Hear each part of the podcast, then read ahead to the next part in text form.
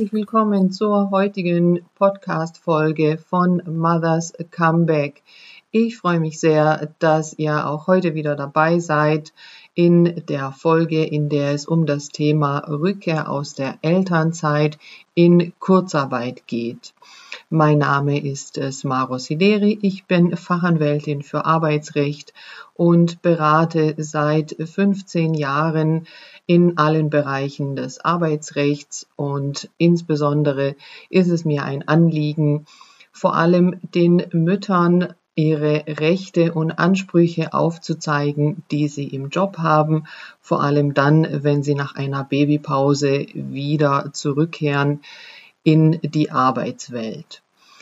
Es hat mich in letzter Zeit ein paar Mal die Frage erreicht, wie es denn aussieht aktuell, äh, wo in vielen Betrieben äh, Kurzarbeit besteht, wenn man aus der Elternzeit zurückkehrt und im Betrieb aktuell Kurzarbeit ist.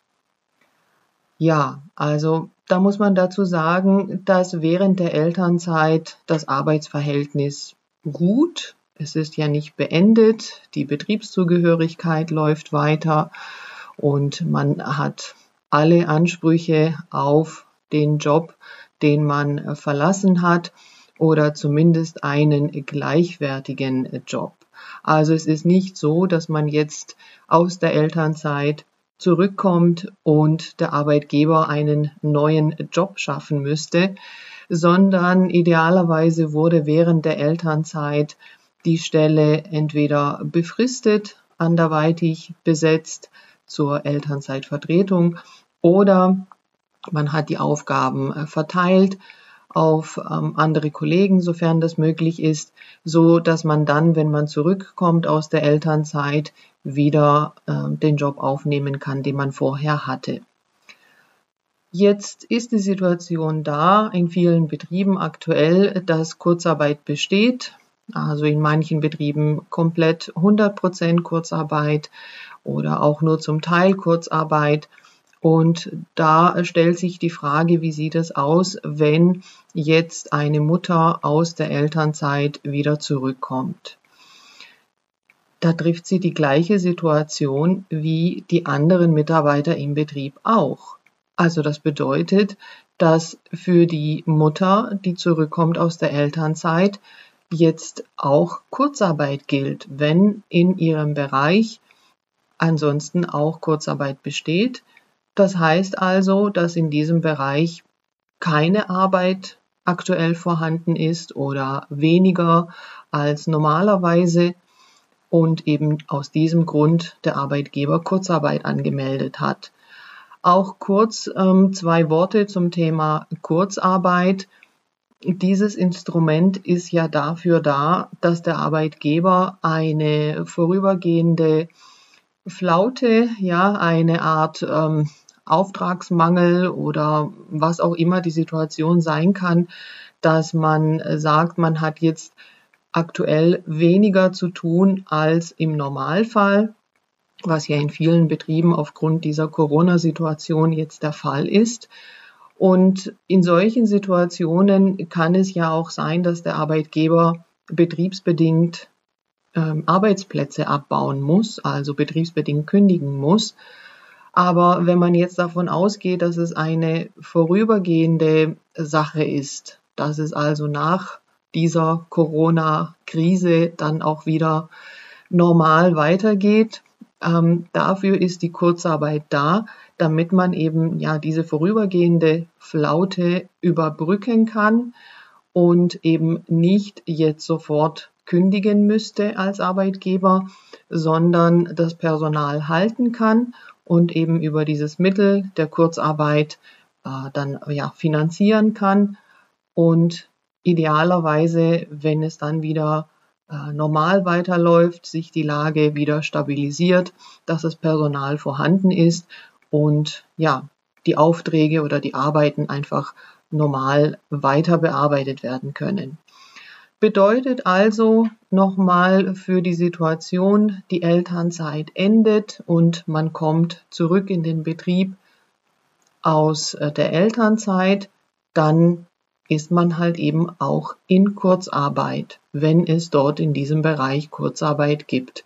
Wenn die Kurzarbeit in äh, der Abteilung, in der man jetzt zurückkommt, zu 50 Prozent besteht, dann trifft es halt eben auch die Mutter, die da zurückkommt, was ja jetzt an sich nicht weiter schlimm ist, bedeutet ja, dass man dann äh, wieder in den Job zurückkehrt, ihn aber vielleicht nicht direkt wieder ausüben kann, weil eben Kurzarbeit besteht und dann bekommt man Kurzarbeitergeld wie die anderen Kollegen auch.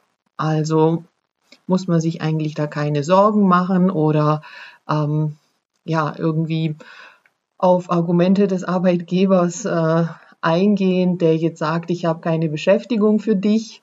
Ja, also mit dem Argument der Kurzarbeit äh, funktioniert das nicht, ist es rechtlich zumindest so nicht korrekt, weil ähm, es ist ja eben auch für andere nicht genug da. Dafür kann man ja eben die Kurzarbeit nutzen.